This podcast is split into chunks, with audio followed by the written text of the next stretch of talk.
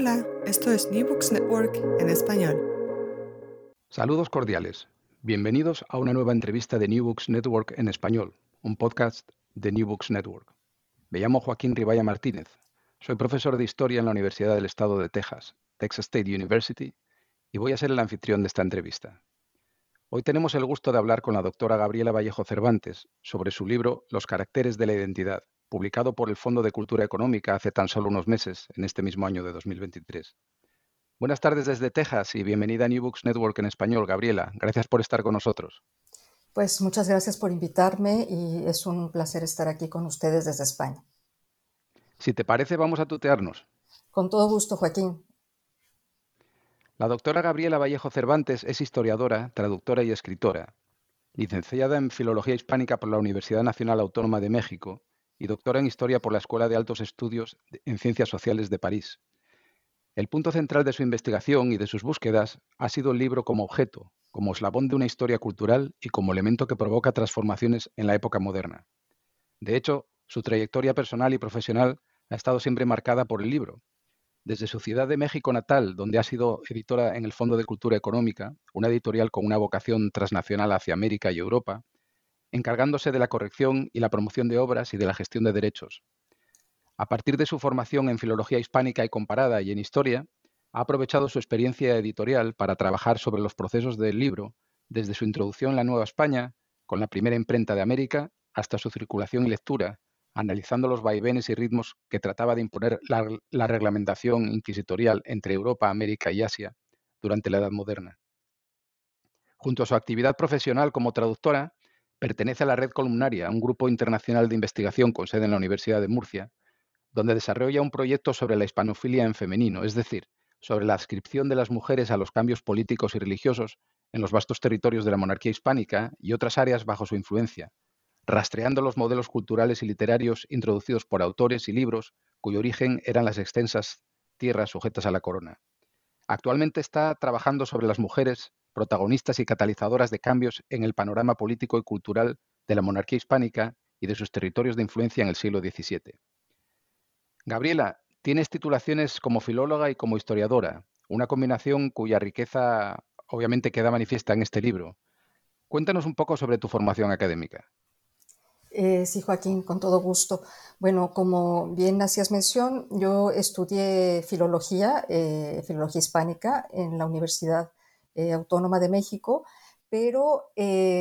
debo decir que tuve la suerte de entrar a un proyecto entre varias instituciones, entre la UNAM, el Colegio de México y también Bellas Artes, para estudiar los fondos inquisitoriales a la búsqueda de, de material, digamos, para literario, para hacer una serie de catálogos. Entonces, eso ya me puso un poco sobre la pista de la historia, porque cuando uno entra en un fondo, en un archivo, a veces uno queda inoculada con ese germen. Entonces, por supuesto, o sea, digamos, a partir de ese momento empecé a decantarme por trabajar la literatura, pero eh, primero del siglo XVIII y luego yéndome un poquito hacia atrás, hasta, hasta el siglo XVI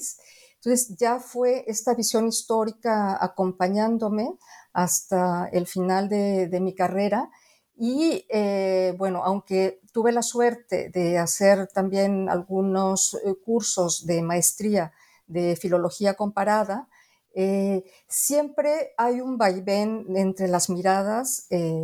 que son, digamos, propias de los primeros siglos de, de, la literatura novohispana con el mundo contemporáneo, porque de alguna manera las raíces siguen perviviendo. Entonces, bueno, pues eh,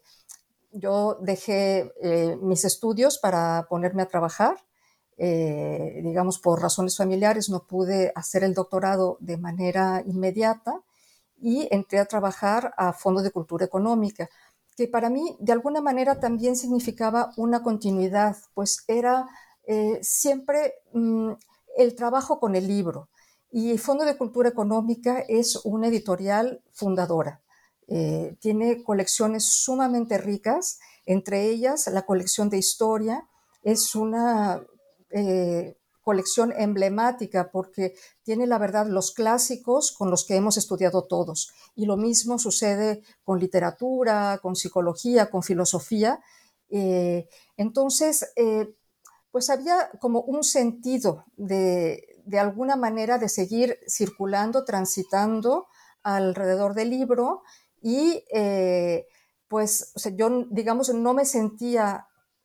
lejos de mi, de mi elemento y eso me permitió, pues, eh, de alguna manera como eh, consolidar los dos campos dentro de mi propio panorama de búsqueda y reflexión, también porque con Fondo de Cultura Económica yo podía seguir pues una serie de lecturas, seguir todavía con una trayectoria académica, aun cuando estuviera haciendo un trabajo específico eh, hacia el mundo editorial, que como tú bien dijiste, con esta vocación transnacional también hacia América Latina, en proyectos que involucraban pues a las, otras subsidiarias en, Argentina, en Brasil, eh, en España, en Perú, y era un trabajo siempre muy rico, eh, tanto con autores que trabajaban sobre temas antiguos como con pues, literatura contemporánea. Así que por ahí un poco eh, fueron, digamos, mis inicios. la verdad he tenido la suerte de estar pues, muy, muy bien acompañada en un momento y en otro para después ya dirigirme a hacer un doctorado fuera en París este, y ahí, pues, digamos, en el eslabón, tanto en un lugar como en otro, fue eh, el haber conocido a Serge Grusinski, que fue, eh, bueno, que es, es eh, un autor de Fondo de Cultura Económica, pero que fue un poco quien me, su contacto me animó también a hacer un doctorado con él en París. Así que eh, él es un poco la figura, el, enlace entre un periodo y otro. Muy bien, pues vamos a pasar, si te parece, a hablar un poco sobre el libro. En primer lugar, em, explícanos el porqué del título. Bueno, los caracteres de la identidad, eh, por supuesto, bueno, eh, quiere ser un juego de palabras con los caracteres móviles hechos en, metal y los caracteres de, las personas que empiezan a fraguarse las identidades a través de la lectura, a través de los libros. Eh, porque de alguna manera el libro para mí es un, es un elemento disruptor, digamos, disruptor en el sentido que rompe a veces con con los ámbitos anteriores e introduce algo nuevo. Es siempre un agente de la libertad y sobre todo es un territorio amplísimo. O sea, cada libro es, es un territorio tan amplio porque cada uno de sus lectores verá cosas diferentes a través del libro. Y en algunos casos, digamos, cuando los lectores son más avesados, pues un libro de teología se vuelve un árbol, o sea, se vuelve un, marco de referencias por donde los lectores van encontrando a otros eh, y, a otros escritores y van haciendo una red eh, de relaciones. Y por otro lado, cuando los, eh, los lectores eran, digamos, novicios, el libro es un elemento totalmente nuevo pero es algo que, cuya materialidad hace que sea como una llave hacia el conocimiento. Aún las personas que no sabían leer, si pensamos en, eh, el siglo XVI, eh, gente que pues eh, en algunos casos tenían una alfabetización muy básica, en, en, el grupo quizá de los españoles, pero en los indígenas que solamente las élites estaban más cercanos a una estructura educativa, eh, la gente de a pie de la vida cotidiana, en, los mercados eh, o donde fuera, eh, cuando tenían un libro, tenían ya como una suerte de objeto mágico que, que era en sí mismo una llave de conocimiento. Entonces, aunque no pudieran penetrar en sus páginas, ya sabían que dentro se encerraba algo que los invitaba a transitar, a penetrar. Y muchas veces cuando eh, podían, a través del tiempo que empezaron a ver las primeras escuelas o las escuelas de primeras letras, eso eh, junto con eh, el proceso de evangelización, con, con la misa y con el aprendizaje de las oraciones, pues les daba ya elementos para descifrar palabras, oraciones, frases que los harían empezar a, transitar ya por este nuevo mundo para ellos, de los que ellos ya formaban parte. Mm. Eh, una de las cosas más importantes, un poco una de las razones por las que yo empecé a estudiar con Serge Grusinski, es eh, porque él se hacía la pregunta de cómo los individuos se ven afectados por un sistema nuevo y cómo se adaptan a él. Entonces, en este caso también, el, libro, a través de estos caracteres, a través de estos caracteres móviles, el libro impreso es ya justamente una manera como estas personas, estos individuos, empiezan a entrar y adaptarse al, nuevo mundo que se abre ante ellos. Y a poder entrar a un conocimiento que antes, digamos, si pensamos en los códices, pues estaba en manos de gente que los podía descifrar, pero no era una información que podía circular. Ahora, con el libro impreso, desde el siglo XVI, esta información circula, digamos, el conocimiento puede circular y puede circular en las manos de cualquier persona. Y eso, eso es lo que cambia, digamos, este arte, esta, esta técnica, en el momento en que se introduce, o, el libro que llega incluso antes de la imprenta, eso es lo que cambia, que ahora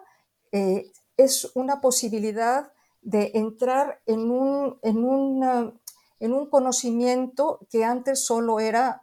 en los arcano misteri, o sea, pertenecía a muy pocas personas. Claro. El libro está dividido en dos partes. La primera se ocupa del periodo de 1571 hasta 1600 y la segunda de los 50 años siguientes. Pero conviene destacar que, décadas antes de que llegase la imprenta a Nueva España ya habían empezado a llegar los lectores y sus libros. Sí, por supuesto que sí. Eso es un poco que el libro es, es uno de los, para mí, de los inventos más increíbles que existen. Eh, porque con unas hojas de papel puedes poner, introducir cualquier cosa y eso se puede meter en cualquier sitio, en las alforjas, en los toneles de vino, que a veces eh, hasta abajo se metían como contrabando, eh, en, cajas, entre paños de ropa. O sea, el libro puede viajar como sea. Y obviamente con los eh, primeros pobladores de la Nueva España, los libros llegaron para poder aguantar estas travesías de varios meses llegando hasta Veracruz. Entonces, por supuesto que sí, los libros llegan con los, los conquistadores y con los pobladores y desde ahí empieza su historia,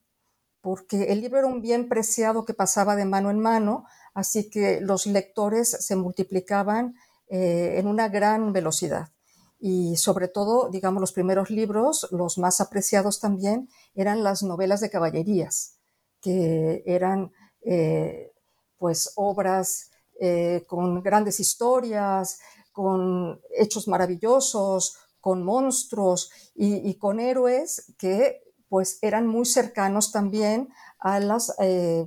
aventuras de los, de los propios conquistadores o a los desafíos que iban a encontrar en las, en las nuevas tierras. Así que, por supuesto, el libro llega al mismo tiempo y se expande o se, se, difunde muy rápidamente, lo que empieza, pues, por supuesto, a preocupar a las autoridades, porque desde que el libro llega, todo el mundo es un lector, incluyendo los indios, eh, que por unas u otras maneras también se hacen aficionados a las novelas de caballerías y entonces tiene que salir una pragmática eh, de la reina Juana eh, reglamentando esto, que, pidiendo que los libros no lleguen a manos de, los neófitos, de las personas que no tienen, según la mentalidad de la época, la capacidad de comprender lo que están leyendo y de verlo en, una perspectiva, digamos, de, de, comprender lo que es la veracidad de la fantasía y sobre todo que, bueno, que también las novelas de caballerías pues iban muchas veces contra lo que se consideraba que eran las, las buenas costumbres. Así que muy rápidamente también empieza una reglamentación para tratar de restringir su circulación. El año de 1571, que utilizas como punto de partida, fue un año clave en la historia de Nueva España y de la monarquía. ¿Nos puedes eh, contar un poco qué pasó ese año que es tan importante? Claro que sí. Como tú bien decías, bueno, hay, hay, un periodo anterior, digamos, desde que llega la imprenta, más o menos en 1535, hasta que sale el primer libro en 1539. Sin embargo, eh, eh, con respecto a este mundo del libro, pues em, la reglamentación todavía es muy informal. Eh, es más o menos el arzobispado quien se está encargando de, la revisión de los libros y una pequeña inquisición arzobispal que también se encarga de los casos que tienen que ver eh, con, la herejía, con la heterodoxia, pero no es hasta 1571 cuando llega la Inquisición. Digamos que ya desde antes había habido un proceso para pedir la llegada de este órgano que eh, de alguna manera eh, simbolizaba que la Nueva España entraba en la, en la cronología, en el tiempo de la monarquía hispánica. Digamos que ya, ya hay una voluntad de reglamentación que sea igual para todos los territorios que, eh, que forman parte de la monarquía hispánica. Entonces, en este año llegan los primeros inquisidores, se funda la Inquisición, las órdenes religiosas los reciben y pues hay eh, un acto, digamos, de recibimiento que va acompañado ya de una lectura de un edicto para que la gente sepa cuál es la misión de la Inquisición, qué es lo que están buscando y que haya como una conciencia de, que hay un órgano que se va a encargar de velar por la ortodoxia y eh, que todas las personas de alguna manera tienen que colaborar con este órgano eh, que va a formar parte ya de su, de su vida cotidiana. También es un año en que se crea el cargo de cronista de Indias, con lo cual digamos que son dos hechos que están relacionados, porque eh, las Indias ya forman parte de un entramado eh, funcionarial que va a cambiar un poco la estructura de lo que había antes, digamos, de, eh, esta estructura más de eh, encomenderos y conquistadores hacia una estructura de funcionarios que están bajo la corona y de alguna manera, poco a poco, también bajo el influjo de Roma para los edictos y para el mundo del libro. Entonces esto pues genera, por supuesto, eh, rencillas, diferencias, eh, un mundo que ya estaba medianamente consolidado con ciertos equilibrios de poderes, eh, se va a ver pues también en, en espacios nuevos de conflicto también con la llegada de la Orden de los Jesuitas en 1572, eh, que hace que, bueno, que, que haya nuevas aperturas, digamos, nuevos jugadores en lo que es el tablero de la Nueva España. De los jesuitas quería hablar en un momento, pero antes de eso, em, comenta un poco a los oyentes eh, de qué forma afectó, el, por ejemplo, el primer edicto de libros prohibidos a la sociedad novohispana y cómo afectó, por ejemplo, a las, a las bibliotecas conventuales, que eran seguramente de las más ricas y, también particulares. Claro, el, libro siempre fue desde el inicio un objeto sumamente codiciado. Era muy, muy caro, pero eh, en América era también un espacio de gran circulación. desde el inicio hubo un interés eh, por los libreros eh, en la península para mandar libros. Entonces, las órdenes religiosas eran las mejor situadas para poderlos comprar, tanto porque tenían los recursos como porque tenían, digamos, los agentes en la península para que se los pudieran enviar. Así que las bibliotecas conventuales se enriquecieron muchísimo en una primera época y también, digamos, de una manera mucho más restringida, las bibliotecas particulares, eh, donde pues, las personas se hacían de todo tipo de libros que podían llegar, incluso aquellos que no se podían vender en España, eh, que habían sido ya eh, puestos en el índice en, España, pero que la Nueva España, por estar en la saga, todavía tenían esa posibilidad de, circulación. Y los libreros de esta manera no perdían su, fondo, al contrario, ¿no? incluso podían venderlo mucho más caro del otro lado. Entonces, cuando aparece este primer edicto en 1573, hay un cambio enorme porque hay, digamos, una conciencia ya de que hay una vigilancia sobre la heterodoxia o sobre libros que si bien eran eh, libros, digamos, católicos, que no mm, estaban influidos por el protestantismo, podían tener partes que no estuvieran completamente aceptadas por la ortodoxia eh, religiosa. Entonces, ante esa duda, la Inquisición se ocupó mucho de transmitir que la gente tenía que llevar sus libros al arzobispado para que fueran revisados.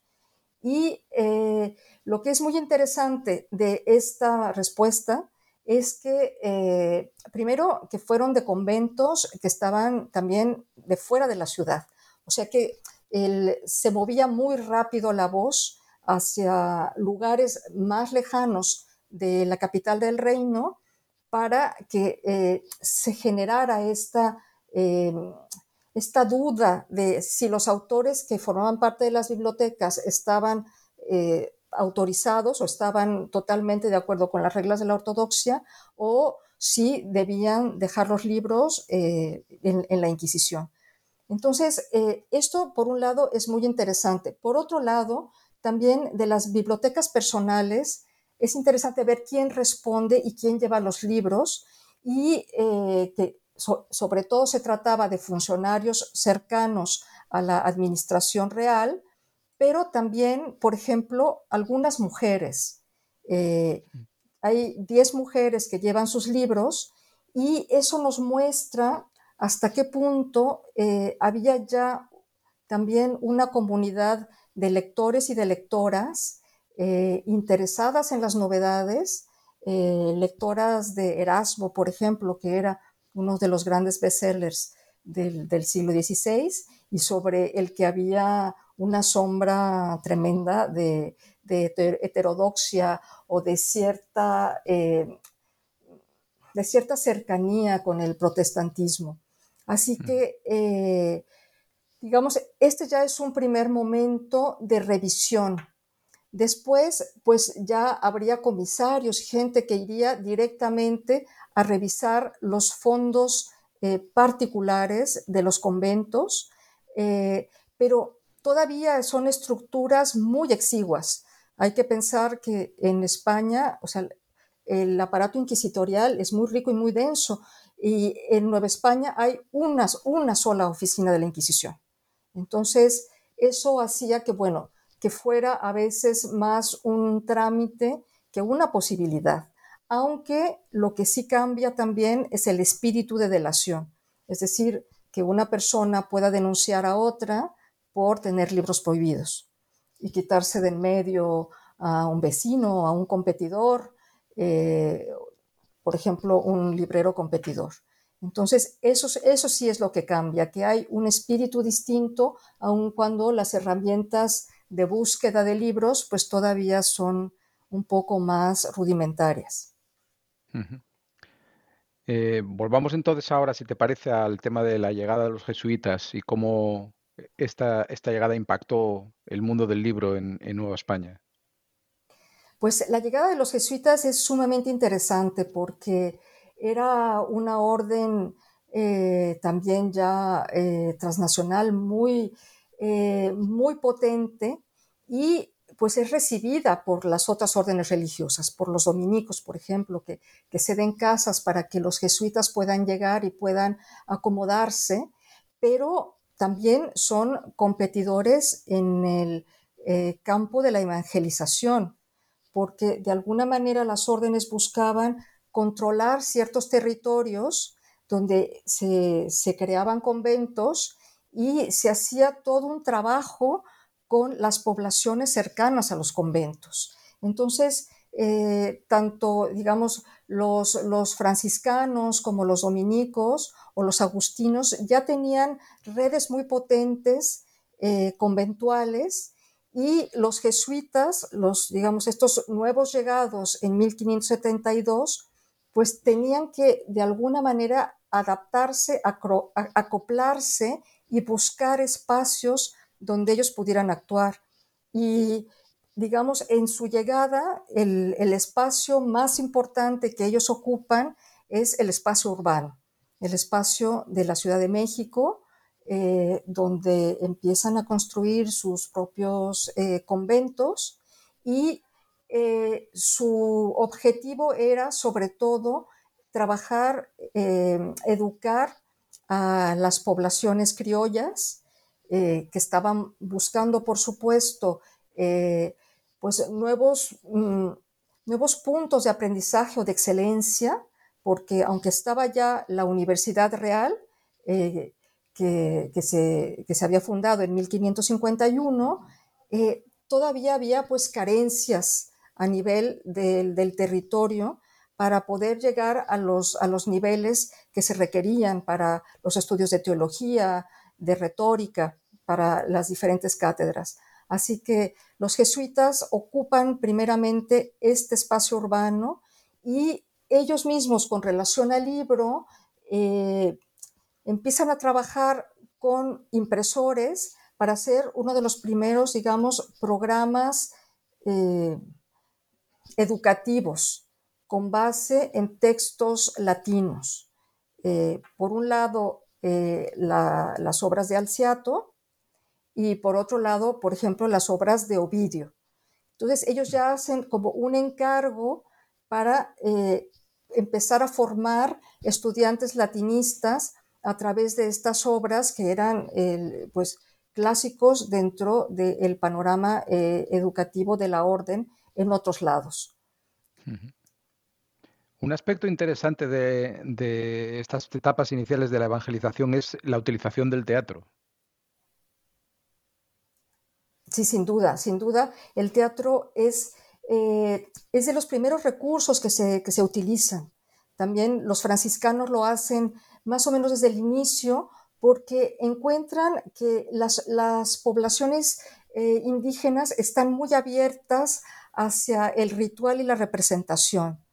Entonces hay colaboraciones ya muy cercanas para hacer eh, autosacramentales o obras religiosas que pudieran también estar ya desde el inicio en lenguas indígenas. Entonces es una labor concomitante en donde hay un trabajo tanto de los religiosos como de mm, indígenas cercanos que forman parte digamos, de sus, de sus aulas eh, para, para la, escritura de, estas obras. Entonces, cuando llegan los jesuitas, digamos, ya hay un espacio de, teatro eh, formado y eh, un espacio explotado por las órdenes, pero ellos lo hacen un poco a través del latín. Digamos, van un poco más allá. Aunque en la Nueva España ya existía la eh, escuela eh, en, Tlatelolco eh, para la educación de los nobles indígenas, para que aprendieran latín. Digamos que todavía el latín era pues una, un poco una carencia del sistema, ni siquiera todos los religiosos estaban con un nivel tan alto de latín como para poder trabajar el teatro con obras en latín. Y esto es un poco el desafío que, enfrentan los jesuitas, y al que ellos, digamos, quieren eh, pues contribuir, tanto con una educación latina mucho más, eh, mucho más sólida, como con obras en latín que involucren a los estudiantes, a los estudiantes criollos y que también involucran estas oligarquías que quieren mostrarse y que están encantadas también de auspiciar la fiesta, eh, pues a través de la participación de sus hijos, de, estos escolares dentro de las obras religiosas y también, bueno, de ayudar a la orden con fondos eh, y con fondos bibliográficos también para lo mismo. Entonces, eh, tenemos una obra que es muy conocida de, que, que después edita Pedro de Morales, El Triunfo de los Santos, en donde se festeja la llegada de reliquias que vienen de Roma para eh, hacer una obra de teatro eh, justamente de, los mártires perseguidos por Diocleciano. Entonces, hmm. es un momento muy importante porque Roma de alguna manera también estaba un poco ausente del panorama eh, novohispano y son los jesuitas los que van a fortalecer también esta relación, en donde Roma también va a poder estar mucho más cercana dentro del, trabajo inquisitorial y de los índices de libros para, la, para controlar la, circulación de, obras. Entonces,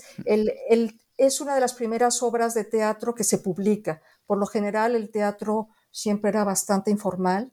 y pues quedaba a veces consignado en, manuscritos eh, que circulaban bastante y que se, se copiaban, pero no había, no había habido todavía, eh, digamos, como un motivo de publicación como lo es este, justamente en este momento, con las reliquias a través de la, de la imprenta y auspiciado por los jesuitas. La difusión inicial de las crónicas acerca del mundo indígena, que alcanzó gran divulgación eh, en un principio, se verá pronto truncada por la corona, mientras que el género aparentemente más exitoso eh, o uno de los más exitosos fue la crónica de martirios y de virtudes cristianas, ¿no? Y en parte esto fomentado por la competencia entre las distintas órdenes religiosas y entre las órdenes y el clero secular. ¿Qué nos puedes contar de estos procesos? Bueno, eh, yo creo que este es uno de los procesos más, más interesantes porque si bien hay ya como una reflexión sobre las órdenes desde, eh, digamos, desde mediados del siglo XVI, un poco de cómo están funcionando, eh, es más bien hacia el siglo XVII cuando la orden ya se ve como, como espacios maduros donde justamente hay ya un trabajo hacia atrás que, se puede historiar, que se puede comprender y del que se puede hablar de una manera mucho más profunda. Entonces, las órdenes empezaron a, circular, las crónicas, perdón, empezaron a circular y, eh, digamos, hay gente como eh, Juan de Torquemada que utiliza ya crónicas anteriores para hacer su, eh, su gran obra, ¿no? La, ah, se me va el nombre, la, monarquía indiana, que justamente este es un ejemplo de cómo funcionaban, por ejemplo, que utilizan crónicas que se habían hecho anteriormente, como por ejemplo las crónicas de Motolinía, y a través del trabajo que hacían con las comunidades indígenas, con los grupos, eh, empiezan a trabajar en un poco lo que significa el tiempo, el tiempo de la conquista y el tiempo de la conquista espiritual. Entonces, toman esta eh, reflexión sobre el tiempo basándose también en, códices y en el trabajo que han hecho los, los primeros misioneros para ver a la, a la orden hacia atrás como una fundación de eh, comunidades con una espiritualidad mm, ¿cómo decir?, con una espiritualidad nueva o con una espiritualidad renovada con respecto a lo que había también en, Europa. Entonces, son crónicas autóctonas sobre lo que está sucediendo, sobre lo que ha sucedido, sobre cómo estas mm, personas, estos individuos, eh, se han eh, integrado a, la cultura, eh, a la cultura novohispana, a la cultura europea, a través del trabajo de las órdenes. Y en este caso también al, eh, cómo los indígenas han entendido el catolicismo a través de las órdenes y cómo en, en, este proceso de aculturación y de choque con sus creencias anteriores ha habido también martirios, como el de, el de los, los, niños mártires de Tlaxcala, que en algún momento dado pues, eh, entraron en, la cercanía de las órdenes, pues también denunciaron a, sus padres por eh, seguir en prácticas idolátricas y, fueron asesinados. Entonces, esto eh, crea una, una cultura distinta en donde estos niños son ya el éxito de la orden. Los mártires son el regalo que la orden recibe del trabajo que está haciendo. De alguna manera es como hay una consagración, hay una cercanía a la santidad gracias al, trabajo que, las órdenes realizan eh, tan celosamente con los nófitos y con las poblaciones mestizas y criollas. Eh, y por supuesto, esto, por un lado, eh, este tipo de trabajo sí llega a la imprenta. Luego hay otro tipo de trabajo de, crónicas que no llegarán a la imprenta, como por ejemplo la obra de Bernal Díaz del Castillo, que seguirá en manuscrito durante muchísimo tiempo, hasta, hasta el siglo XVII, porque ya mm, entra en conflicto con cuánta información se puede develar. O sea, ¿qué, qué tipo de información o qué tipo de imagen quiere la monarquía dar también de, los, de los territorios, de los reinos que están más allá, más allá del mar. Entonces, eh, efectivamente, no todas las crónicas circulan de la misma manera, pero las crónicas de las órdenes sí eh, si llegan a la, a, la, imprenta e interesa que lleguen a la imprenta porque están mm, creando la historia, porque son, digamos, los que están siendo como haciendo historia dentro del, nuevo mundo. Háblanos un poco del comercio del libro eh, en el virreinato del Perú y cómo era, hasta qué punto era parecido o diferente a la Nueva España. Eh, me refiero a este periodo de finales del 16. Bueno, eh, efectivamente, bueno, el virreinato del Perú era muy rico. Hay muchas similitudes entre los dos virreinatos y, también muchísimas diferencias, porque la imprenta llega al Perú muchísimo más tarde. de hecho, eh, llega hasta 1581 más o menos y el primer libro llega hasta 1583, también de la mano de la Orden de los Jesuitas. Este, entonces, sí hay, hay procesos con respecto al libro que son muy diferentes porque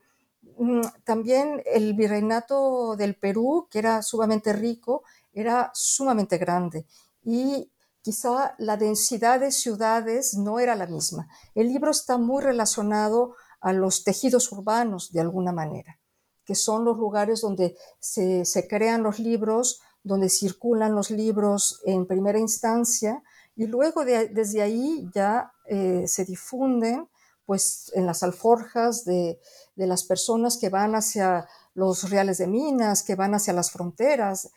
o los religiosos mismos que llevan sus propios libros para sus conventos o de los conventos para algunos otros lugares de misión. Pero en el Perú no es así, o sea, el, territorio urbano es menos denso, la ciudad de Lima es quizá eh, una ciudad menos, eh, mm, digamos, no es una ciudad tan señorial en este momento como lo era la Ciudad de México. Entonces, eh, pues los libros circulaban, pero no de la misma manera. O sea, los libreros sí, que, sí, que, sí que tenían una base en el Perú, eh, y tenían muchos, eh, pues formaban parte de redes que pasaban también por la Nueva España, pero algunas de ellas estaban asentadas en lugares como Medina del Campo, por ejemplo, eh, que tenían libreros que iban tanto hacia la Nueva España como hacia el Perú. Entonces, en, el Perú los libros, como era más complicado su llegada y, su, circulación, eran más caros también que en la Nueva España. Y en este momento es un mercado más precario, que llega, por supuesto, con los, pobladores, que llega con estos eh, primeros libreros, pero tampoco se hacen muchos libros en in situ, Así que es un bien sumamente preciado eh, que, se irá, que se irá expandiendo, pero que todavía aquí, pues, em, todavía no tiene el, digamos, ya la, pues, ¿cómo decir?, el tamaño de, que, tendría en, Nueva España. Es un poco más tardía, digamos, su evolución en este sentido. Gabriela, un detalle importante de, cómo fueron transcurriendo estos procesos en, Nueva España es, el hecho de que lo que sucedía en Nueva España luego se replicaba en, otras partes. ¿no? De hecho, por ejemplo, algunos de los modelos literarios desarrollados en, la Nueva España influyeron en regiones tan alejadas como las mismas Filipinas. Sí, sí, Joaquín, efectivamente, esto es muy importante porque finalmente son eh, religiosos que de alguna manera algunos vienen de España para ir hacia Filipinas, pero otros están in situ y como han trabajado con las poblaciones indígenas, eh, pues han visto también cuáles son pues, los mejores métodos que pueden funcionar eh, para explicar la doctrina a gente totalmente neófita. Así que efectivamente se usan, por ejemplo, la, doctrina breve de Zumárraga para llevarla a Filipinas y transformarla en, una doctrina en, tagalo. Eh, los modelos es algo sumamente importante. Y, como te decía, como las órdenes trabajan con los indígenas, yo eh, quisiera eh, mencionarte este proceso de irradiación Empieza quizá sobre todo con el Colegio de Santa Cruz de Tlatelolco, eh, que se abre en 1536 por los franciscanos, y ese es como el primer laboratorio, donde se empiezan a crear estas, estas doctrinas o incluso gramáticas, trabajando con informantes, trabajando con gente que forma parte de las élites, y empiezan a través del ensayo y error a ver qué es lo que funciona, qué es lo que funciona para aprender la lengua, eh, tanto la, lengua indígena como para que ellos puedan aprender el español o incluso el latín, porque en el, eh, Colegio Santa Cruz de Tlatelolco se crean excelentes latinistas. Y eh, la biblioteca que tiene es un punto constante de contraste, porque es una de las bibliotecas del reino más importantes, que, con un fondo riquísimo, incluso, por ejemplo, con libros como el de Olaus Magnus sobre eh, los Inuit, por ejemplo. Este, o sea, que, son cosas que parece que no tienen que ver con el universo de la Nueva España, pero que sí hablan de cómo el libro viaja y de cómo la gente se forma y empieza ya a imaginar otros horizontes. Y cómo esos horizontes, por supuesto, que incluyen las Filipinas o incluso China, este, donde se está también pensando cómo se puede llegar a este proceso de evangelización. O sea que es algo que no deja de moverse y que va hacia todas las fronteras de lo que es el, territorio de la, pues, de la Nueva España, e incluso más allá, este, hacia Asia también. Eh, es interesante también cómo a veces ayuntamientos y cabildos eh, sufragaban algunas publicaciones. Tú, por ejemplo, explicas en detalle el caso de Bernardo de la Vega. Exactamente. Eh, Bernardo de la Vega es un personaje curioso, pero digamos que también es paradigmático de estos aventureros. él era un canónigo de, Tucumán que llega a la Nueva España para proponer un libro eh, al, cabildo que con un tema bastante inédito. Eh, su libro se llama La Bella Cotalda y el Cerco de París, eh, que tiene que ver justamente con, con la muerte de Enrique IV. Entonces, es algo como muy extraño si lo pensamos desde la Nueva España, cómo la gente se interesa por las cosas que están sucediendo en otros reinos pero de alguna manera Francia era eh, un lugar que ocupaba mucho espacio y que eh, el rey se consideraba pues, un rey hereje. Entonces, eso generaba un interés en, contraposición eh, con, lo que debe ser, con el rey católico, que, el rey cristianísimo, ¿no?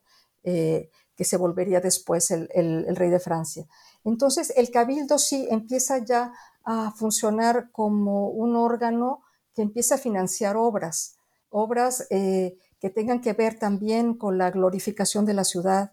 eh, con ya con un sentido de grandeza, que es lo que caracteriza también al siglo XVII, cuando ya pasamos hacia, eh, hacia digamos, mm, las primeras décadas del siglo XVII, que las ciudades ya tienen una importancia y que si bien, por ejemplo, la Ciudad de México es una capital que se considera ya con un gran esplendor. También por otro lado, pues está Puebla, Puebla de Los Ángeles, que se vuelve una contendiente de la Ciudad de México como una ciudad santa, digamos. Si, si México era una ciudad conquistadora, una ciudad con una grandeza también, con una nobleza indígena que, se valoraba también como parte de su patrimonio y de su trayectoria histórica y cultural, Puebla es una ciudad que se va a valorar por sus santos. Entonces, los cabildos empiezan ya a trabajar eh, como financiadores de estas obras para glorificar uno u otro, u otro lado. Digamos, en, un momento dado, por ejemplo, con la llegada de, Palafox, eh, que, va a ser el, obispo de Puebla, y, que coincide también con un gran periodo de esplendor y de un siglo de oro poblano. Eh, digamos, aquí, aunque no se trata del cabildo, pero también es el, obispo, el obispado, el que va a buscar las publicaciones de las figuras que hablen de la grandeza de la ciudad. En la Ciudad de México eh, está ligada a su eh, trayectoria histórica y a Puebla a su trayectoria religiosa y mística, sobre todo a través de las mujeres, eh, como Sor María Tomellín, si no me, si no me equivoco, es una de las primeras que entran ya dentro de un proyecto para crear santos poblanos, que, que corresponden con una grandeza de lo que Puebla puede ofrecer. Así que sí, nos, vamos ya decantando en el siglo XVII hacia otro tipo de figuras y otro tipo de, publicaciones. Y ah, estas místicas poblanas eran también autoras en muchos casos. Exactamente. También, también hay autoras, eh, bueno, en el caso de las monjas, muchas veces las autoras son las propias monjas, o sea, monjas que son las secretarias, por ejemplo, de una monja famosa, de una monja mística, y son ellas las que transcriben la vida de la, de la religiosa para eh, eh, buscando que, puedan llegar incluso a la, a, la, a, la, publicación. Hay también otro tipo de autoras este, que, bueno, que, forman parte ya de, los, de, los, de los certámenes eh, que salen de las clases conquistadoras, este, como María de Estrada y Medinilla, que es un caso bastante particular. La verdad es que ella, eh, aunque no se sabe mucho sobre su trayectoria vital, sí está relacionada pues eh, con una mm, casta con una casta conquistadora de, criollos que ya forman parte de, las altas esferas culturales también. Entonces ella escribe un texto eh, para la entrada del virrey, del marqués de Villena, y se publica en 1640. Pero lo que hace esta obra que sea excepcional, y la verdad es que muy divertida, es que está narrada en primera persona. Es la propia experiencia, la de eh, María de Estrada, eh, en, el momento de entrar en la fiesta. Ella va narrando lo que sucede en la fiesta, cómo es una fiesta popular para la entrada del virrey y cómo ella misma empieza a tener problemas para moverse porque lleva un vestido demasiado grande con guardainfante, cómo eh, se tiene que enfrentar a las multitudes, no cabe su, su carruaje, entonces tiene que ir a pie y en algún momento está a punto de verse eh, descalabrada por una piedra que alguien arroja. Y todo esto, digamos, es bajo el pretexto de escribir este, e, e, esta experiencia eh, para una prima suya que es monja de clausura y que no puede salir a lo que es la, la fiesta popular. Y este me parece que es uno pues, de los textos más, más increíbles, más singulares con los que nos hemos topado, porque las, las, publicaciones que se hacían para las entradas de los virreyes siempre eran sumamente solemnes, mitológicas, eh, con muchas referencias históricas, y este caso no. Es casi como si estuviéramos ya llegando a algo que tiene que ver con la novela, como una experiencia totalmente personal y totalmente rica y la verdad mucho, mucho, muy divertida, pues para, para las, las audiencias también menos doctas. Pues Gabriela, es, tu libro es tan rico en realidad que, que una entrevista de, de, 50 minutos no hace honor a, a, todo lo que en él se puede aprender, ¿no? Pero bueno, animo, animo a nuestros oyentes a, a adquirirlo y leerlo con calma porque eh, es, de una lectura amable y aparte es, muy rico en detalle. Yo he aprendido muchas cosas en él. Eh, muchas gracias por tus explicaciones, Gabriela. Pues al contrario, para mí ha sido un placer, al contrario, este, y bueno, pues eh, espero que más o menos esto muestre lo que era la variedad del libro, la riqueza de lo que era el libro en, en este periodo eh, novohispano entre los siglos XVI y XVII. Y antes de, despedirnos, ¿en qué estás trabajando ahora? ¿Cuál es tu siguiente proyecto? Bueno, ahora, digamos, me interesa mucho ver cómo era eh, de manera más puntual la, la, participación de las mujeres en los diferentes cambios políticos, no solo en la Nueva España, sino, digamos, las mujeres que estaban un poco bajo la, cultura española o eh, dentro de la emulación de la cultura española, cómo se movían eh, políticamente hablando, qué redes eh, creaban o qué modelos culturales también tenían para buscar la afinidad cultural con la, con la monarquía española. Entonces, o sea, digamos, pasar un poco desde la Nueva España hasta Francia, eh, Inglaterra o incluso eh, los modelos de evangelización que empiezan a convertir a las mujeres en, Filipinas, por ejemplo, también, en, otros territorios, digamos, eh, cercanos y, a la vez tan distintos. Un proyecto fascinante. Pues Gabriela, Muchas gracias por acompañarnos y por compartir con nuestros oyentes de, New Books Network en español algunos de los entresijos de tu libro. Suerte con tus proyectos y hasta pronto, Gabriela. Muchas gracias, Joaquín, y, pues nada, eh, un abrazo muy fuerte. Y a todos ustedes, muchas gracias por escuchar New Books Network en español, un podcast de New Books Network. Saludos cordiales y hasta la próxima.